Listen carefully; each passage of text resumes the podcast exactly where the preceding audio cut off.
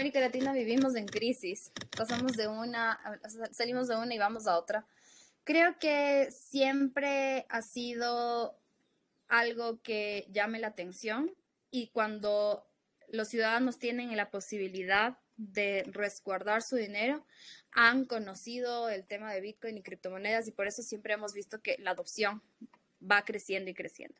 Entonces, ya hablándote en casos específicos, tenemos Venezuela, que desde muy temprano empezaron a adoptar justamente por este, por este caso, al, al tener todas las restricciones, o sea, una, una moneda devaluada y todas las restricciones que el gobierno sí puede imponer al dólar, eh, se empezó a volver una, una alternativa para mandar remesas, para hacer pagos, etcétera, en el tema de las criptomonedas.